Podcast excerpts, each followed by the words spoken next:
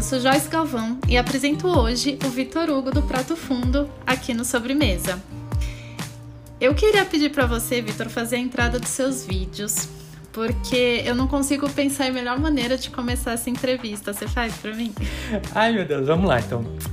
E aí, meus amigos e minhas amigas, Vitor Hugo do Prato Fundo mais uma vez com vocês para mais um vídeo. E hoje é uma receita incrível.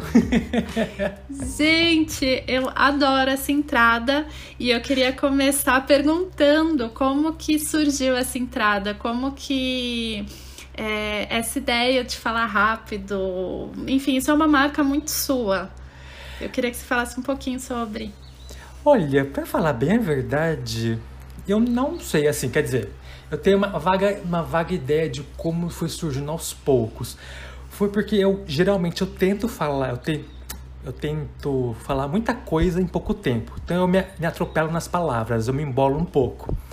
E a brincadeirazinha do começo é de, é de não falar as palavras corretamente. É minhas amigas e meus amigos. Uma coisa é. para ficar meio mais descontraído, menos é, formal, digamos assim.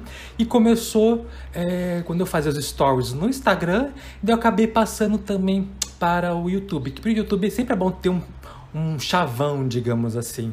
E como eu nunca sei como começar, falei, ah, vou começar assim, já quebro o gelo, a pessoa não vai entender muito bem o que eu tô falando, ela já fica meio curiosa para saber o que, que eu vou falar, então vou fazer assim e, e tô até hoje, porque geralmente é. Eu tenho, eu tenho quando eu vou gravar o vídeo no, pro YouTube, vai uma, uma ou duas vezes ali para entrar no ritmo da, da falação.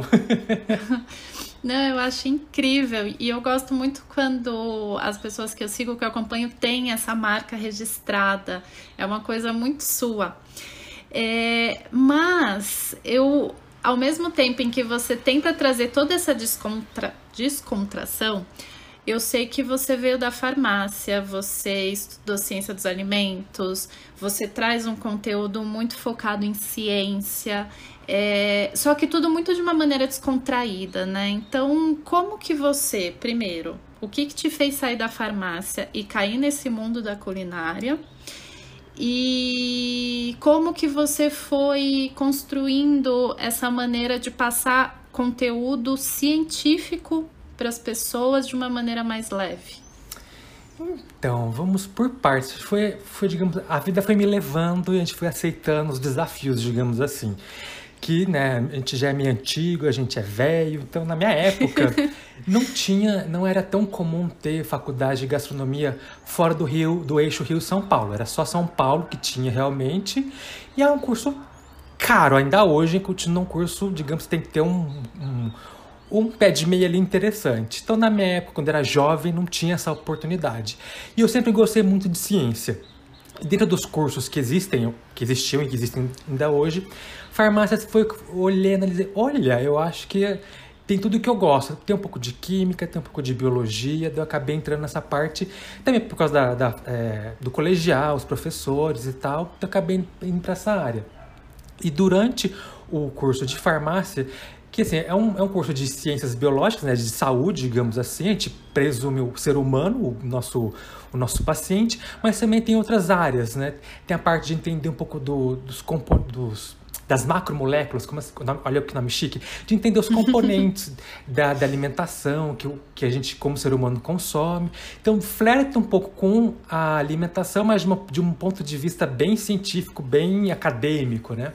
E durante o curso, é de farmácia, é, na minha época, ele era aquele curso que não era generalista. Como assim? Tinha, são quatro anos de curso e tinha mais um ano de especialização, mais ou menos, que você poderia escolher. Entre análises clínicas, que é o é, exame de sangue, de laboratório, que todo mundo já fez exame de sangue, de glicose, de colesterol, enfim. Tem o de indústria para você fazer medicamento, a parte de cosmético, enfim. E também tem a parte de, de alimentos. Na época você poderia escolher na época eu escolhi o de análises clínicas porque foi o que fechou turma, né? Porque os outros de indústria de alimentos não tinha turma fechada. Falei, é bom, já que eu tenho que fazer alguma coisa, eu vou fazer de análises clínicas. E durante esse, esse período mais ou menos de um ano a mais da faculdade, eu também comecei a ver o curso de que envolvia gastronomia. Então, o meu primeiro curso envolvendo comida mesmo, assim, uma coisa mais formal, tecnicamente, eu fiz um curso técnico para ser auxiliar de cozinha. Eles chamavam de cozinheiro, mas era para ser auxiliar de cozinha, onde a gente aprendia a base, a base de tudo. Fazer caldos, cortes, aquele, a parte de cozinha clássica francesa, que todo mundo falou um corte, um chinois, um brunoise, todo mundo vai entender. Foi aí que eu entrei e eu só escolhi esse curso porque ele tinha estágio dentro dele, então para eu poder ver também a parte comercial, como é que é trabalhar realmente com comida. Daí aos poucos eu fui migrando, trabalhei com um farmacêutico, passei para essa parte do curso, daí eu consegui, depois de um tempo de juntar dinheiro, fazer a faculdade de gastronomia e fazer essa mudança, digamos assim, trabalhar com alimento, alimento mesmo. E eu sempre gostei de ensinar, digamos assim, mesmo na faculdade de farmácia, eu era monitor de química orgânica, sempre estava ajudando, tal ganhava bolsa com isso, então eu falei, ah, bom, eu gosto de ensinar. E se eu gosto de ensinar uma coisa gostosa, por que não, né? Eu fui tentar desmistificar esses conceitos, que você bem sabe, né, Joyce, que tem na gastronomia. A pessoa fala, mas não explica. Ou é aquele famoso, vozes da minha cabeça. né? Só que eu costumo, costumo brincar. Tudo tem uma explicação. Ela pode não ser o que você queria, mas ela vai ter uma, uma, uma, uma explicação plausível e palpável, digamos assim. E a questão de trazer próximo do nosso consumidor, do nosso cliente, de quem nos lê, é que ninguém é obrigado a entender os jargões é, científicos que a gente entende. É, porque nem, ninguém é obrigado a saber, né? Mas se a pessoa teve interesse, por que não deixar mais palpável, mais palatável, que ela vai ter aquela parte de olha, eu li isso, faz sentido. E quando ela lê alguma coisa de marketing, alguma coisa com o chefe falar, hum, eu acho que isso não, não faz muito sentido. Se ela pegar uma receita e ler a receita, ela vai conseguir interpretar e ver, eu acho que essa receita, se eu fizer, vai dar errado. É nesse viés assim que eu tento é, nortear quando eu tento explicar alguma coisa. Eu acho. Maravilhoso. E, nossa, eu tenho tantas coisas para te perguntar. Mas uh, seguindo ainda nessa linha em falar sobre ciência para um público que muitas vezes, enfim, é super curioso, as pessoas elas aceitam bem essas suas explicações científicas? Porque a gente sabe que ciência, por mais que ela seja comprovada, milimetricamente tricamente analisada, etc, etc. E por mais que a gente saiba que a ciência ela sempre vai, é, é, ela vai se desenvolvendo, ela vai mudando, as pessoas elas aceitam bem ou elas brigam com você? Olha, depende do assunto. No geral, é, o meu público que lê aceita, gosta, compartilha, mas sempre vai ter opiniões é, divergentes, como todo, como sempre. O bacana da ciência é que você pode não concordar, ela vai continuar sendo um fato, até ter é. alguma nova comprovação que mude a ideia, porque o, o bonito da ciência é que ela não é fixa, ela está sempre mudando. Porque se a gente for pensar milhares de anos atrás, a gente achava que a Terra era o centro do universo, e não é verdade, né? Então, esse que é o, que é o legal. Sempre está evoluindo, sempre novas pesquisas, para a gente conseguir realmente ter uma compreensão melhor do mundo e do caso da alimentação. Mas dependendo do assunto, é que tem aquela coisa enraizada. A pessoa aprendeu daquele jeito, seja com a mãe, com o tio, com um chefe famoso, vendo a televisão, e a pessoa absorve aquilo como verdade absoluta. E aí briga um pouco com a ciência, que a, a ciência não é verdade absoluta, é a verdade daquele momento. Os, a, os experimentos, os estudos indicam isso. Pode ser que daqui 10, 15 anos mude. É uma, é uma possibilidade. Então aí que é, é, digamos, é o meu trabalho de tentar desconstruir e mostrar, olha gente, por X, Y, 2 é, é assim, assim, assado. Não sou eu que estou falando, tá aqui minhas referências. Se quer brigar, briga com os pesquisadores que é, dedicaram anos da vida para conseguir uhum. descobrir a minúcia da minúcia da minúcia. E também tem outras coisas, por exemplo, da parte que é, já vou dar um exemplo da fermentação. Que a pessoa fala, ah, é fermentação natural, não sei o que tal. Mas se você vai analisar a parte microbiológica, o que, que é um fermento, o que, que é os micro-organismos, falei, ah, tem muito viés de marketing, de fazer uma coisa bonita, que no final, quando você vai ver, hum, não faz muito sentido. É mais aquele famoso que eu brinco.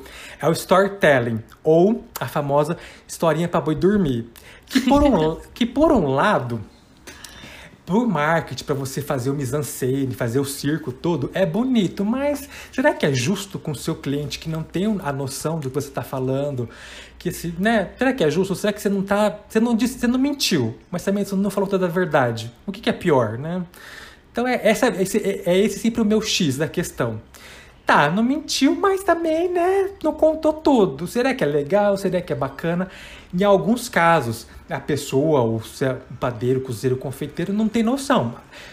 Ok, beleza, mas se é uma empresa multinacional, uma indústria grande, eu fico, não coloco minha mão no fogo, não. Não coloco minha mão no fogo, não, porque tem, tem a equipe de desenvolvimento, tem equipe de marketing, tem gente. Alguém aprovou. Aliás, várias pessoas aprovaram, não foi uma só. Então fica. Hum, né? Eu fico meio cético em relação a isso. É, é, estilo. Ai, eu não vou lembrar agora a marca, porque eu não me importo muito de falar a marca como você. É, que tem um pão que é dito artesanal. Ai, qual que é? Eu não vou lembrar agora, mas é, é, justamente o uso dessas palavras que deveriam ser. É, limitadas a realmente algo feito artesanalmente, e artesanal é outra grande discussão, mas usado por uma indústria, né? Que que, isso é muito bizarro. É, vai, é, vai de encontro com, com, digamos, com a semântica da palavra. Se a gente fosse bem, bem, bem chato, bem picuinha mesmo, não, não combina, não orna, não orna. Daí fica aquela coisa, assim, eu entendo que todo mundo, que a indústria quer ganhar dinheiro, que as pessoas estão, precisa, vivemos num mundo globalizado, capitalista, tô, tudo mais. Mas assim, não seria mais fácil, sei lá, ser honesto, ser, digamos, falar o que a palavra significa. Não tem problema ser industrializado. Se ele for gostoso, se ele for bem feito, ok, minha gente. Se ele for artesanal, for feito uma micro padaria, um padeiro solo, alguma coisa, é ok, bacana, mas minha questão é sempre é, o nosso cliente, ele vai comprar uma coisa, pagar mais caro achando que, que é tem uma qualidade entre aspas assim, né? Porque qualidade é uma coisa bem subjetiva, dependendo dos parâmetros utilizados, que ele não tem noção, ele comprou achando que estava comprando uma coisa melhor. E quando você vai analisar, seja os ingredientes, seja o modo de produção, não tem nada diferente, é só um nome. Eu falei, hum, e a gente bem sabe, né, parte, quando a gente trabalha com parte de análise sensorial, de percepção de valor que o cliente tem, se você falou que tem um, um, detalhe a mais, ele já vai achar que, é, que por isso ele já vale mais caro. Eu não sei se. Eu, eu, eu particularmente, não sei se. Não acho justo com quem está comprando, né? Mas, né? Quem sou eu na fila do pão? Ninguém! Mas você sabe que essa palavra artesanal, ela, ela, ela conseguiu conquistar meu pai, porque outro dia eu cheguei na casa dele, né, dos meus pais. Falei, o que, que é esse pão aqui? Ele falou, come, é gostoso, é artesanal. Eu falei, ah, pai, por favor, você fez química na sua vida, trabalhou aí numa grande empresa e, vai, e caiu nessa. aí ele dá risada, né? Mas enfim.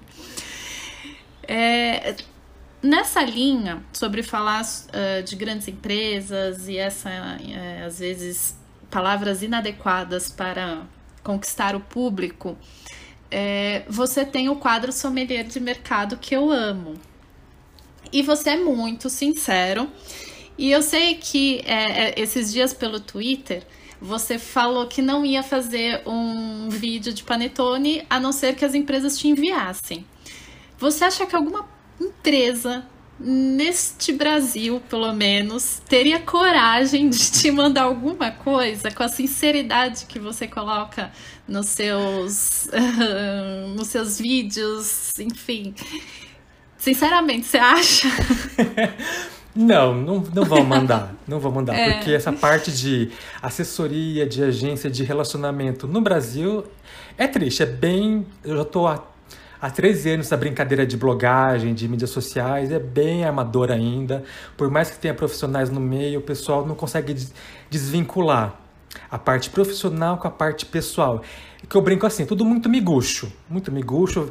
Há 10 anos atrás, quando era blog, era assim e continua sendo. Para você ficar bem na fita, você tem que falar bem ou ficar em cima do muro. Uhum. E eu, assim, particularmente, depois que eu percebi que as pessoas levam em consideração o que eu falo, eu percebi isso logo no começo do site. Acho que foi depois de uns três anos, mais ou menos, eu acho, quando eu fiz uma resenha de um livro da Nigella, que eu comprei o livro, falei, expliquei, coloquei lá um link que a pessoa quisesse comprar e as pessoas compraram. Eu falei, opa, como assim? As pessoas levam a sério o que eu, que eu comento. Então eu acho que eu tenho que ser. É, é, é uma coisa de, que eu brinco é que vem de fábrica. Eu tenho que ser muito ético e muito sincero nas minhas opiniões. Eu não vou me vender minha opinião, porque a única coisa que eu tenho é o meu nome, é a única coisa minha, que ninguém compra. Então eu prefiro ser o mais sincero possível, só que assim, sendo sincero, apontando, olha, gente, não é bom por isso, por isso, por isso. Seja por questão do preço, seja porque a questão da embalagem tá meio equivocada na semântica. Os ingredientes, assim, tem um pozinho mágico, mas explicando por que, que o pozinho mágico está sendo utilizado. Então, eu sempre brinco que as, nenhuma assessoria vai me mandar nada porque eu vou falar a verdade. Sim, pelo bem ou pelo mal, é, eu, eu prefiro ainda mais o meu público fiel ali me seguindo do que me vender a troco de banana, liter, literalmente. Porque assim, eles vão, podem até me mandar lá um panetone, mas um panetone não me paga minha, a, meu boleto no final do mês, né? Então. E nem o vídeo, né? E nem o vídeo. Como tem, eu brinco assim, já não me mandam nada mesmo, então pelo sim, pelo não, já não vou ganhar. Então, né? E no caso do vídeo do Panetone, eu não vou fazer porque ele fica muito caro. Não compensa. Não compensa. Ainda mais esse ano, 2020, né? Socorro, socorro. É. Muito triste. Assim, é legal, é, é, legal fazer, mas não compensa também. Ano passado foi a primeira vez que eu fiz com tantos. Que eu fiz assim um. É, um vídeo tão grande com tantos panetones. Eu passei tanto mal depois. é tanto doce. Assim, o produto não tem tanto, não tem, não tem leite necessariamente, mas tem um pouco de lactose e tal, mas comido de uma vez só, eu passei tão mal. Me deu uma azia. Falei, ah, não, não. Já tô velho, meu fígado não tá gostando, meu, meu estômago também não. Não, não dá. Nossa, nossa. Mas tem, tem de vez em quando uma, algumas marcas corajosas te, me mandam um press kit, mas é bem difícil, bem difícil. Mas por um lado, assim, eu estou sendo fiel à, à, minha conduta ética, à minha editoria do, do site, que, que eu sempre tive desde o começo, quando eu percebi que eu tinha, digamos, ou dessa palavra, esse poder de influência em algumas pessoas. Falei, ah, então deixa, deixa, deixa eu profissionalizar essa brincadeira, que começou como uma brincadeira, na verdade, né? Não, e eu acho maravilhoso, porque eu, eu, eu sempre falo, bom, eu vou no supermercado, eu olho, aí, geralmente eu lembro de você. Aí fala, ai, não sei se eu vou comprar isso. Aí eu vou ver se você fez alguma resenha, alguma coisa. E não compro. Às vezes eu falo, não, ele falou muito mal, não vou nem, nem me dar o trabalho de, de provar isso aqui. Que acho que foi o caso daquele. Que era de churros, que vinha na caixinha. Ah, do cereal de churros. O cereal de churros. Isso, da, da, do, da leite moça, da leite moça. É, eu falei, nossa, vou comprar pra provar. Às vezes, sei lá, é gostosinho. Ah, eu desisti. Eu nem, nem dei chance. É, é que eu, eu, brinco assim, ó. Sempre quando eu faço o quadro do, do Pra Comer, que é a resenha de comida, tá assim. Gente, eu posso não ter gostado. Vai que você gosta, né? Mas, né, assim, né? Eu sempre, tento, sempre tento ter uma tento ter a visão do meu paladar, que é um pouco chato, eu, eu compreendo que é chato também, mas também tento olhar assim, ó, olha gente, é, é crocante, é docinho, tal, mas como eu sempre brinco, igual a brincadeira do fugindo um pouco da questão de resenha. Quem vai pagar e vai comer que tem que ser disso. Se gosta ou não gosta. Igual a brincadeira do, do pudim. Com furinho ou sem furinho. Gente, quem vai comer, quem fez, quem vai pagar esse pudim, que decide. Se a pessoa quer comer lisinho, que nem um flan, uma coisa assim, uhul, que come. A pessoa que é cheia de bolha, come também, gente. É só um pudim. Ah, eu fico. Porque acho que, acho que a gente consegue ter. Eu e você tem uma. Depois que a gente já viu, já, já viu como é que é um pouco da, da, do mercado, já tá um pouco mais, tem um pouco mais de idade e tal. Você fala, ai, gente. É. Assim, pode ser mais simples, não é 880, né? Tem uma, tem uma infinitude de números no meio. Algumas coisas a gente questiona, mas no final das contas, é só um pudim. Exato, ai, vamos evitar a fadiga. Uhum. E falando em pudim, em sommelier de mercado, você fala que você gosta de comer. Uhum. E eu quero saber o que, que você gosta de comer. Olha, ah, isso, isso é, a, é a pergunta de um milhão de dólares. Porque eu sempre gostei muito de comer, mesmo antes de trabalhar com comida tal. Nunca recusei comida. Eu brinco assim: o quadro para comer é uma frasezinha que eu sempre falei quando os meus pais chegavam em casa e falavam que tinha alguma coisa para mim. Eu falava, é de comer? Porque, né, é uma coisa assim gostosa, você tá lá, opa.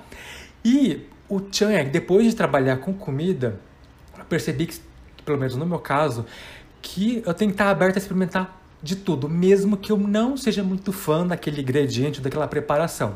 Vou dar um exemplo assim, eu não sou muito fã de miúdos, não gosto muito de miúdos, não é nem pelo sabor, é mais pela textura, eu acho muito pastoso, tipo fígado, fígado de boi, alguma coisa, eu acho muito pastoso, não é nem pelo sabor ferroso, metálico tal, mas pela textura. Mas sempre que tem alguma preparação, sei lá, uma terrine, um patê, eu vou experimentar, porque vai que tá gostoso, né? Então, eu sempre tento é, abrir o meu pensamento porque as pessoas me perguntam: ah, tem que ter um paladar muito apurado para conseguir provar as comidas. Não, gente. Você tem que provar de tudo para ter parâmetro. Como é que você vai saber se um prato é gostoso ou não se você nunca experimentou um prato bom e um prato ruim? O que, que é isso, né? Ter mais sal, menos sal, mais açúcar e tal. Mas tentando responder a sua pergunta, se eu puder escolher, assim, se eu pudesse comer todo dia, sem nenhuma preocupação com saúde e tal, pai e tal, seria sorvete, adoro sorvete, e fritura. Ai, fritura, batata frita, salgadinho, tudo que não, que não pode, entre aspas, que não presta, mas presta sim. Mas qualquer coisa assim, coisa simples uma coxinha, um arroz, um arroz branco com carne moída, hum, um pudim, um sorvete. Sorvete. Se eu pudesse tomar sorvete todo dia, mas como a gente é tolerante à lactose é uma tristeza, né? Mas sorvete, geladinho, cremoso, uh, e, cro e coisas crocantes. O meu tchan é com coisas com a textura. Se for crocante, estamos provando. Um salgadinho, uma um batata frita, chips. Ah, uh, uma tristeza. e falando assim, comer, essa questão de baixa gastronomia, alta gastronomia, manteiga versus margarina, gordura hidrogenada, corante. Uh, eu vejo que você é uma pessoa que sempre leva em consideração o momento e a situação do nosso país. Ou seja, é, eu acho que tem um, um artigo no seu site sobre o creme de leite. Tipo, ah, creme de leite fresco é caro, e aí tá surgindo algumas opções aí da galera fazendo creme de leite com gordura, creme de leite com não sei o que lá. E aí você faz todo um estudo sobre aquilo lá para mostrar para as pessoas por que, que pode ser bom, por que, que pode não ser bom, né? E você sempre deixa aberto, ó, quem quiser fazer, faça, mas essa é a minha conclusão. Como que é essa sua questão especialmente com o seu público, em às vezes tratar, porque você fica muito nesse universo da ciência, muito no universo de entender o nosso entorno, né? De entender que não é todo mundo que vai usar manteiga. É... E você lida muito bem com isso com o seu público, né? Tipo, ó, a manteiga é isso, a margarina aqui. Quer usar, usa, mas a minha opinião é essa essa maneira que você coloca ela é muito muito bacana, porque você abre todo o leque de opção para a pessoa, explica muito bem e aí cada um que se mate para escolher a, a opção preferida. Só que isso dá um trabalho do cão, né? Uhum. É, é, como que, que você trabalha com isso? Assim, por que, que é, isso é mais uma curiosidade? Isso é uma maneira de realmente atender o público? Qual que, o que, que te motiva a fazer esses estudos, a trazer esse conteúdo para as pessoas e não ficar apontando o dedo? Não, tem que usar margarina, só use. Não, só use manteiga. Não, só use margarina. Não, a minha opinião é essa e tá todo o resto do mundo errado, como algumas pessoas se colocam na internet. É, então, é justamente isso. É porque, digamos, Vamos por partes. Eu já fui, quando era jovem, inocente, né? Aquela coisa assim, idealista do mundo. Quando eu era mais jovem, lá meus 20 e poucos, eu tinha uma visão um pouco mais rígida, né? Que ah, tem que ser só chocolate, não sei o que, pai e tal. Só que você vai envelhecendo, você vai vivendo, você vai pagando os boletos de casa, você vai vendo como é que é a situação das pessoas. E também você vai ficando mais próximo, porque querendo não, comida, comida é uma ferramenta que aproxima as pessoas, é muito, envolve muito. Você não piegas, envolve emoção, aquele sentimento, ainda mais no Brasil, que a gente é muito emotivo, né? E ver a realidade, ter visto a realidade de um público fora da minha bolha, que querendo ou não, assim, eu sou classe média, classe média, média, média. Nunca faltou nada, mas também nunca pude esbanjar. Então, assim, sempre, sempre tive acesso, digamos assim, mas não é a realidade da maioria da população do Brasil. E depois que a gente começa é, a dar aula, é, principalmente quando a gente dá aula, seja em faculdade, enfim, você tem uma, um acesso a um público muito grande de pessoas que já viajaram à Europa, conhecem todos os países da, lá da Europa, Península Ibérica, e pessoas que nunca viram uma fava de baunilha. E você vê o contraponto de como é difícil, né, como é complicada essa situação socioeconômica no Brasil. Daí eu me coloco na posição de assim, quem sou eu na fila do pão para falar que a pessoa tem que usar só manteiga ou só chocolate é, com 50, 60, 70% de chocolate num país do tamanho do Brasil, que é gigantesco, que a situação que nós temos aqui no sul e sudeste é uma, e quem está lá no interior de meu Deus, lá no interiorzão do país, ou lá no norte, que é muito mais longe, que a logística é diferente, estrada, rio. Quem sou eu para ditar regra? Quem sou eu? Sim, posso ter uma certa relevância no mundo? Talvez, mas no final das contas, gente, eu não vou estar lá na casa da pessoa pagando a conta dela para ela estar tá usando 20 quilos de manteiga para fazer um bolo. Né? Então, assim, eu... e também a questão, estou no Brasil e outras pessoas estão fora do Brasil e querem opinar, falei, hum, eu acho que dá para baixar um pouco a bola, né? Dá, tem, que ter uma, tem, tem que ter a famosa consciência porque é minha, um pouco da minha briga também com um termo. Você não comentou, mas eu vou comentar aqui: comida de verdade, que eu acho um uhum. termo um pouco elitista e pedante. Porque o que é comida de verdade, gente? O que é comida? O que é verdade? A minha verdade da sua pode ser diferente, ela não é um fato. Verdade depende. Tem a verdade da vítima, do réu e a verdade verdadeira, mas enfim. Então, assim, quem sou eu? Quem tá com fome, gente? Se a pessoa tá com fome, ela vai comer o que tiver. Até pedra mas se na hora, na hora da fome até pedra vira sopa. Eu brinco assim. Então, eu sempre tento dar essa opção porque tem gente que, por exemplo, na região que eu tô aqui no interior do Paraná e em São Paulo também, o bloco de manteiga de 200 gramas custa em torno de 10 reais. Geral, de 8 a 9, 10, 10 reais. Para mim, não vai fazer tanta diferença no final do mês se eu fizer um bolo. Mas para minha amiga, mãe solteira, mãe solo, com dois filhos, quer fazer um bolo, ela vai gastar quase 20 reais para fazer minha cobertura de buttercream para um bolo que no final do mês poderia virar uma mistura, poderia virar pagar, pagar uma conta de luz, de telefone. Gente, assim, é questão de ter um. Saia da bolha literalmente, de colocar-se no lugar do outro, de dar opções. Olha, não é o melhor. Assim, se você quer usar, você pode usar, mas por isso, por isso, por isso. Vai ficar igual? Não. Vai ficar ruim? Também não. Mas se esteja ciente que vai, ah, o sabor não vai ficar tão lácteo, né, não vai ter a mesma textura, o sabor pode ficar mais delicado. Então eu dou a opção para a pessoa se adequar à realidade dela, porque no final do dia, a lá, a mãe solo, o pai solo quer fazer só um docinho pro final do dia, pros filhos, pro, pra família, um, um brigadeirozinho, alguma coisa, para fazer alguém feliz. Porque eu sempre brinco assim, ainda mais que a gente dá da, da confeitaria, Geralmente a gente faz um bolo, não pra gente, a gente faz pros outros. A gente quer que as pessoas comam, a gente quer compartilhar, a gente quer, a gente quer fazer alguém feliz. Um bolo de aniversário é para compartilhar. Então, não é assim, gente, é um bolo, um docinho. Nem, nem todo mundo tem as condições que, sei lá, que tem gente que gastar 50 reais todo dia para fazer uma receita é, não é nada, é troco de pinga. Mas uma família lá de uma mãe, de um pai, uma família lá de São Paulo, que ou sei lá, no interior do Brasil, que sai de manhã, sai às sete da manhã chega às dez da noite. E aí, gente, né? Eu tento, sempre tento levar isso em consideração. Porque as pessoas acho que se esquecem um pouco que escolher o que e quando comer é um privilégio. Não deveria ser, mas infelizmente é na situação do Brasil e do mundo hoje. Tem gente que come, sei lá, um macarrão rápido, instantâneo, porque é o que deu para pagar. Ou a pessoa comeu aquele steakão, aquele tipo que é o nugget gigantão de frango lá, que é a mistureba de, de corte de carne, porque custa 99 centavos no, no mercado lá em frente ao a, a estação do, do, do, metrô, do ônibus, enfim. É o que deu para comprar. É a melhor de alimentação do mundo? Não, mas ela vai ficar com fome depois? Não. Então é aí que eu tento esse balancear esse viés. Do, tento explicar e a pessoa decide, né? Porque nela, ela que sabe as dores dela todo dia e não eu que não estou na casa dela. É mais nesse viés que eu tento ir. E eu me alonguei, não sei se eu respondi ou não. não, foi maravilhoso.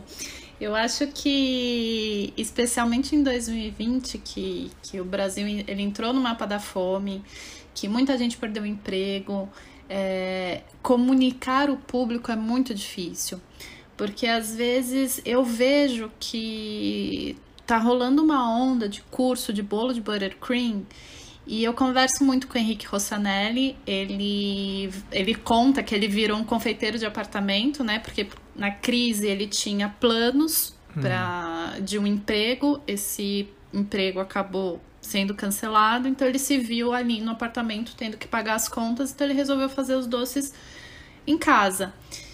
E ele fala que foi um choque, porque ele, te, ele, ele, trabalhou no Oro, que tinha assim, você piscava, os ingredientes mais caros apareciam na bancada. Uhum. E aí, em contrapartida, ele foi pro apartamento dele cozinhar. Ele falou: Joyce, creme de leite é caro, chocolate uhum. é caro, manteiga é caro. E eu ainda preciso fazer um produto que seja gostoso, que o público aceite e vender barato. Uhum. Então, assim, são tantas incongruências que às vezes é, é eu não sei se isso também é obviamente deve ser, uma das coisas que dificultam muito a confeitaria no Brasil, né? Parece que ela não anda, parece que a gente fica sempre rodeado. E também outra incongruência é a gente fica rodeado em produtos caros, por exemplo, leitinho e Nutella, que é caro, uhum. a galera vende que nem água. E quando a gente entra na discussão sobre esses produtos, o pessoal chama a gente de elitista. Eu falo, gente, mas como é você elitista se a Nutella é cara pra caramba e eu estou falando para você não usar porque ela é cara. Não não usar, cada um faz o que quiser, mas eu não consigo entender como esse sabor se popularizou tanto, sendo tão caro em um, pari, em um país com tanta dificuldade, né? Não, é, isso, isso é verdade. É que sempre que eu brinco assim, se uma receita já vai chocolate, creme de leite, gelatina, já era. Já era, vai ficar caro. Isso assim, se a gente considerar que tá usando um creme de leite, o fresco mesmo, chocolate, está usando chocolate, chocolate não fracionado, e gelatina, que gelatina em folha, geralmente, pelo menos preço de mercado, é bem caro. Então é bem complicado trabalhar realmente com confeitaria no Brasil dependendo do tipo de confeitaria que você quer fazer também. Se tem a confeitaria mais simples, eu diria, assim, e tem a fina, fina de restaurante, de boutique, que é outro patamar, que é um público, que é um nicho bem mais específico, que eu não acredito que no Brasil inteiro se consiga vender, porque se em São Paulo já é um preço questionável, interessante, melhor dizendo, interessante, imagine lá sei lá, no norte, que é, tem o preço de logística, que não, que não chega os ingredientes. Quando chega, já tem esse preço a mais, nesse frete, digamos assim. É muito caro. É muito caro. E isso que a gente está falando de ingredientes é, cotados em real. Em real, né? Imagina um, um produto importado em euro, em dólar, ainda mais agora em 2020, que está a cinco reais, uma tristeza. Ou uma pessoa que vive, que vai, sei lá, vai fazer uma panacota, um creme brulee de baunilha que quer usar a fava. A última vez que eu vi, estamos em meados de novembro de 2020, minha gente, quem está ouvindo isso no futuro ou no passado, enfim. 40 reais a fava, duas, 20 reais, 25 cada uma. É muito caro. É muito caro que nem todo mundo, ainda mais agora, acho que nos próximos dois, três anos, nem todo mundo vai ter, o público em si não vai ter condições de pagar. Muita gente que tinha um poder aquisitivo de estar tá pagando nesses doces, nesses produtos, ou perdeu o emprego, ou reduziu a jornada de trabalho, teve redução de salário mesmo. Só, que, só quem não teve problema com o dinheiro, o salário, é quem era, já era rico, que vivia de renda, de alguma coisa, mas a, se você, meu amigo, era assalariado, você não era rico, não. Só pra, só, só pra deixar claro aqui, eu também não sou, tá, minha gente? Tô tristeza correndo atrás para pagar o prejuízo. Então é complicado. Com, trabalhar com comida já é difícil. Tra trabalhar com confeitaria é um detalhe não, é um detalhe a mais, porque os nossos ingredientes base, manteiga, chocolate, é, frutas vermelhas, frutas em geral, frutas em geral, pastas, as castanhas. Castanha de caju, minha gente. Castanha de caju, castanha de pará, avelã, é tudo muito caro. E é o que as pessoas gostam mesmo, tipo Nutella, leitinho, são produtos que têm um valor agregado uhul, né? Assim, também não entendo como consegue ser vendido, quer dizer, até entendo pelo apelo porque as pessoas adoram. Porque eu, quando eu fiz o, o sorvete de leitinho com Nutella, foi pico de audiência que eu também não entendo, assim, como é o tipo de doce que eu gosto? Não, porque eu acho muito doce, mas eu faço porque eu sei que o pessoal vai acessar. como eu disse, é atender o público, igual que eu brinco assim. Eu, acho que a Joyce também, não, também vai, vai concordar comigo, eu acho. Aqueles bolos melecados que você, bolos vulcão, vulcões, que você cor, corta, rama tudo. Eu não gosto. Eu, Vitor Hugo, pessoa física, eu acho uma melequeira, acho um desperdício de ingrediente. Porém, se você, meu amigo confeiteiro, minha amiga confeiteira, minha amiga boleira, você faz e vende, minha filha, venda, ganha muito dinheiro com isso. Porque se tem gente comprando, né? É, é o cliente. Se as, que, eu, que eu brinco no, no Instagram. Se as clientes estão pedindo, minha gente, faz e vende. Se você não está ofendendo ninguém, não está matando, não está xingando, não está sendo racista, hipócrita, enfim, vende, dinheirinho honesto, bacana. Daí, minha dica é só seja honesto em relação. Se está se, se tá falando que é Nutella e leitinho, usa Nutella e usa leitinho. Não vai me usar os genéricos da vida, que é mais barato, hein? Tamo de olho, tamo de olho. Ó, oh, é... de tudo isso que a gente falou até agora, é, muitos dos aprendizados vêm do que você vive na internet aí por 13, 14 anos, né? Uh, como que é, depois de todo esse tempo, trabalhar na internet, né? É, é, no sentido de que as pessoas idealizam, falam, ah, blogueiro, youtuber, é, ganha um monte de coisa, ganha um monte de dinheiro. Qual que é a realidade de trabalhar na internet no Brasil? Porque a gente sabe que Estados Unidos deve ser o paraíso, né? Porque eu, eu vejo um monte de blogueiros dando bem, escrevendo para o New York Times, é, vendendo livro a rodo. Como que é essa realidade no Brasil, de trabalhar na internet no Brasil? Ah, então, é triste. Que só, antes, antes de continuar, só um parênteses, assim. Se, se o meu blog, se o Prato Fundo, Prato Fundo fosse em inglês, hoje em dia, com a visitação, com o que ele tem hoje, eu estaria milionário. Se ele fosse inglês. Mas, como estamos no Brasil, é triste. É triste, é triste, é triste. Porque não é valorizado de uma maneira geral. A gente concorre com. Como posso dizer assim? Se você jogar na internet, o que tem de site de comida, Instagram de comida, canal de comida, assim, cai a rodo. Você piscou o olho, cria assim uns 30. Fácil, fácil, fácil. E é um mercado que não tem, digamos, uma um investimento financeiro da parte das marcas, da indústria, das agências, do cliente muito grande, porque o ticket médio do produto, do alimento em si vendido é pequeno, não é igual moda ou beleza, que sei lá, uma paleta de maquiagem custa quase 100 reais. Aqui no caso a gente está falando de uma manteiga de 10, então o ticket médio ali não, não bate, então não é, não, não tem, não tem o mesmo é, valor. Para você ter, digamos, uma uh, um rendimento interessante para você, você teria que ter, tem que abraçar Deus e o mundo. Fazer site, fazer o YouTube, fazer Facebook, fazer de tudo um pouco e fazer assim, é, de batelada, de, de quantidade. E geralmente você não se atenta à qualidade, que é o que eu não tento fazer. Eu sou justamente o oposto. Eu prefiro fazer menos, mas com mais qualidade dentro do, das minhas possibilidades. É bem, bem complicado. Isso quando a pessoa, é, o cliente, a agência, a marca, enfim, está disposta a pagar. Que geralmente ela quer o, quer o Deus, quer o mundo, mas pagando muito, muito, muito, muito, muito, muito pouco, muito pouco. Então é bem, bem, bem, bem difícil. É bem, é gostoso, assim, é, é legal, só que tem, tem, um, tem que ter um, um uma pitada a mais de gostar, porque dá muito trabalho. dá muito trabalho. Você já recebeu alguma proposta indecente, assim? Uma. Não, não de fazer merchan gratuito, mas tipo, ah, então a gente quer um texto, stories, um post no feed por 100 reais. Você já ah. recebeu? Ah, já é o que mais tem. É o que mais tem. A pessoa quer tudo, quer vídeo, quer texto, quer foto, quer produção, produção no caso, fazer a receita, tirar foto, por um preço assim irrisório que a, o, que eles, o que eles oferecem como orçamento não paga nem o preço da receita para ser produzida, nem o custo de ingrediente. Ou pior de tudo, que a modalidade mais comum nos últimos tempos agora é a, é a, é a campanha disfarçado, melhor dizendo, é o press kit disfarçado de campanha. Como assim? A pessoa te manda o produto, transforma em ação gamificada, como assim, como se fosse um, um, joguinho. Quanto mais pontos você tiver, aí você pode ganhar o dinheiro, mas você não sabe quanto. Ou seja, você trabalha de graça, você só vai saber se recebeu alguma coisa se tiver um número X de pontos. Mas o detalhe é que aí o no, no, no entremeados ali. A agência ganhou dinheiro da marca e a marca ganhou a exposição em cima de você e você que teve trabalho mesmo não ganhou nada. Isso é o que mais tem, mais tem.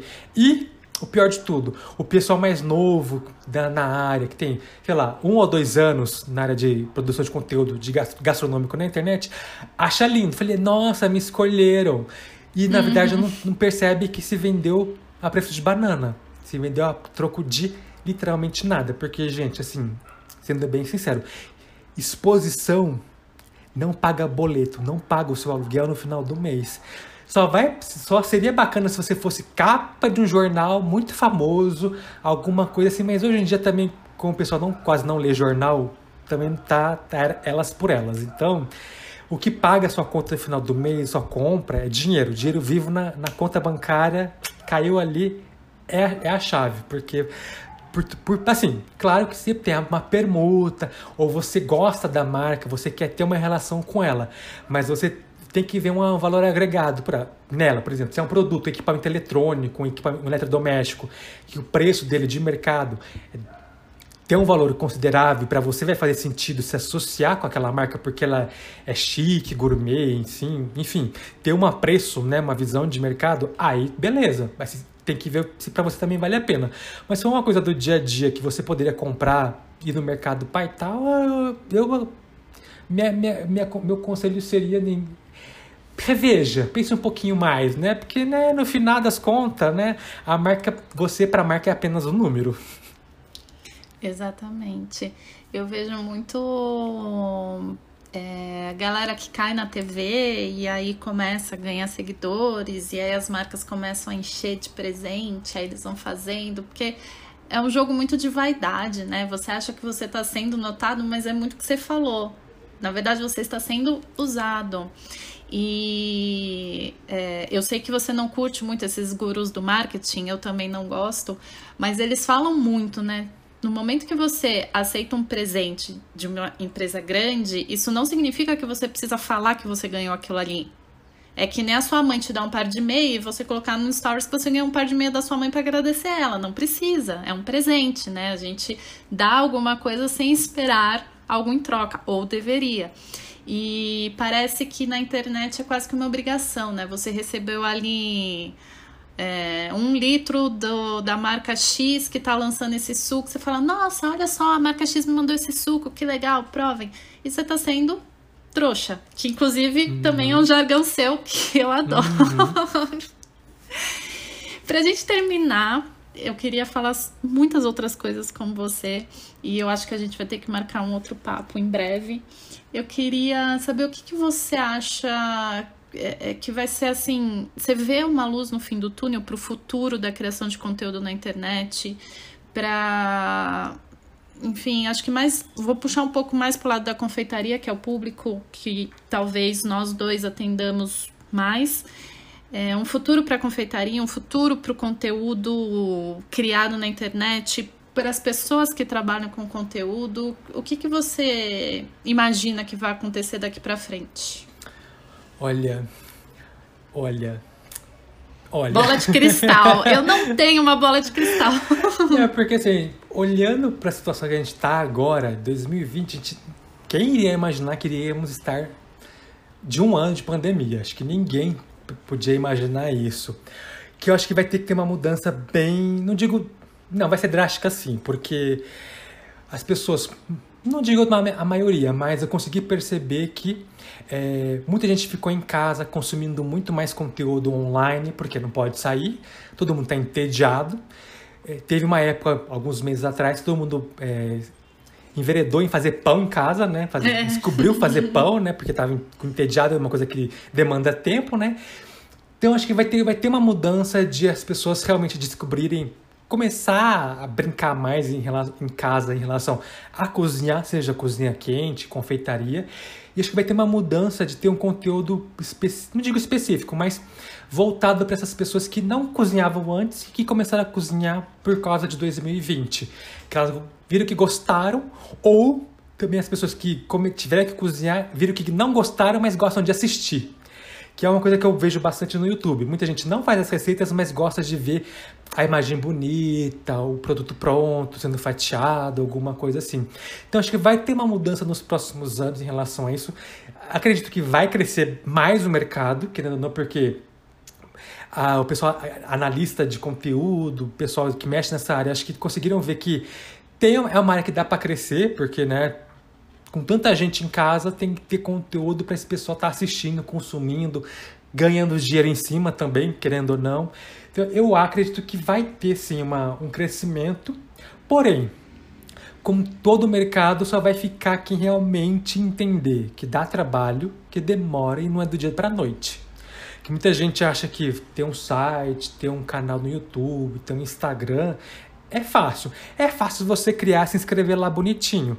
Mas criar o conteúdo em si, que é o, que é o porém. Porque no nosso caso de confeitaria, ou de comida, melhor dizendo, eu acho mais difícil de, do que outros é, nichos. Porque se eu não fizer um bolo, se eu não assar um bolo, eu não tenho conteúdo. Se eu não fizer um brigadeiro, eu não tenho uma foto. Eu posso até fazer um vídeo só eu falando, mas na parte da comida, a gente já não tem nada. A gente não tem aroma, a gente não tem o cheiro, a gente não tem é, nenhum apelo sem ser o visual do, da preparação no vídeo ou na foto. Tipo, numa maquiagem, assim, você comprar uma maquiagem ou um livro ou, ou algo com uma resenha. Pessoal, o único trabalho que você tem é de, de digamos, usar o produto. No nosso caso de, de cozinhar, a gente tem que cozinhar realmente, que demanda mais tempo, tem um tempo de espera. Se é um bolo, vou fazer o bolo, tem que esperar ele assar, tem que esperar ele esfriar. Devo fazer o recheio, tem que ir para a geladeira.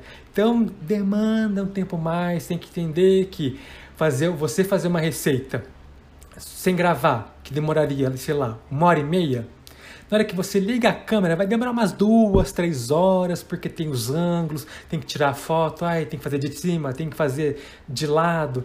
Então, esse, é, é essa mentalidade que quem for entrar nessa área, que, eu, que, vai, que eu acho que vai crescer bastante, que, vai, que, vai, que tem que entender, perceber e, se quiser continuar, focar, focar numa coisa de qualidade e sem, sem esquecer que tem que atender um público abrangente, porque internet é terra de ninguém. Quanto mais gente estiver te olhando, a chance de você ter um retorno financeiro é maior, né? É esse que é o que é minha, digamos, minha projeção. Espero que eu esteja é certo parcialmente em algum ponto, tá? Ó, daqui um ano a gente volta pra fazer o check. Porque, nossa, é muita coisa, assim, é, muda muito rápido. Porque a gente tem planejado um ano de alguma maneira, daí vem essa pandemia, muda tudo. Vários cursos apareceram, de online, de confeitaria, de cozinha, e temos que esperar para que, que, vai, o que, que vai acontecer. E agora, então, já que você falou de curso, é a hora do se autopromover, porque eu sei que você tá com um e-book de cookies, uhum. que eu adorei o nome, e também com aula para explicar a ciência é, na confeitaria. Isso. Pode fazer o seu merchan. Isso, então, gente, tenho dois produtos novos lançados em 2020, que é meu, meu e-book, meu livro digital, de cookies, que o nome seu cookie brilha, porque toda vez Ai, que eu postava alguma receita de cookie, stories de cookie, eu sempre tinha essa piada, então eu falei, vai ser o nome do meu livro. E quando meu, e meu livro é livro mesmo, eu registrei ele, tem SBN bonitinho, tem ficha catalográfica, bem certinho. E quando eu fiz a pesquisa, ninguém tinha esse nome ainda, eu falei, vai ser esse nome do meu livro. Então tá, é só acessar meu site pratofundo.com, que tem lá todos os detalhes para fazer a compra bonitinho. E também lancei o meu curso online de confeitaria possível, teoria explicada, porque também foi pegando aqui um, um do, dos leitores tal, que muita gente, muitas das perguntas que eu recebo é para entender como que funcionam os ingredientes, como que funciona as interações entre eles dentro de uma receita, para você conseguir modificar, substituir, fazer alguma alteração. Então eu falei, bom, já que tem uma procura, vamos transformar isso em curso, porque era um curso que eu já dava presencialmente, quando, quando eu dava aula ainda, eu transformei ele para ser um intensivão é, online, ao vivo, não é gratuito, tem que pagar, tá, minha gente? Temos boletos para estar pagando, né? Outra tristeza. E, assim, é, é um conteúdo prático no sentido de, prático no sentido de quê? não é só teo, é, é, teoria, não tem receita necessariamente. Eu vou citar uma receita e outra, mas para você te, te, dar ferramentas de realmente interpretar uma receita de bolo, de pão, enfim, o que for, e ver, ah, eu estou usando a farinha por isso, por isso, por isso, e eu quero modificar para ter uma outra textura. Estou usando aqui o açúcar. Pô, tenho que usar tudo isso de açúcar mesmo ou eu posso reduzir? Qual que é o papel do açúcar nessa receita?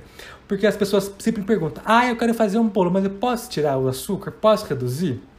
Então, gente, tem que entender o ingrediente, tem que entender o contexto de tudo, porque, né, sempre tem uma explicação, sempre vai ter uma explicaçãozinha.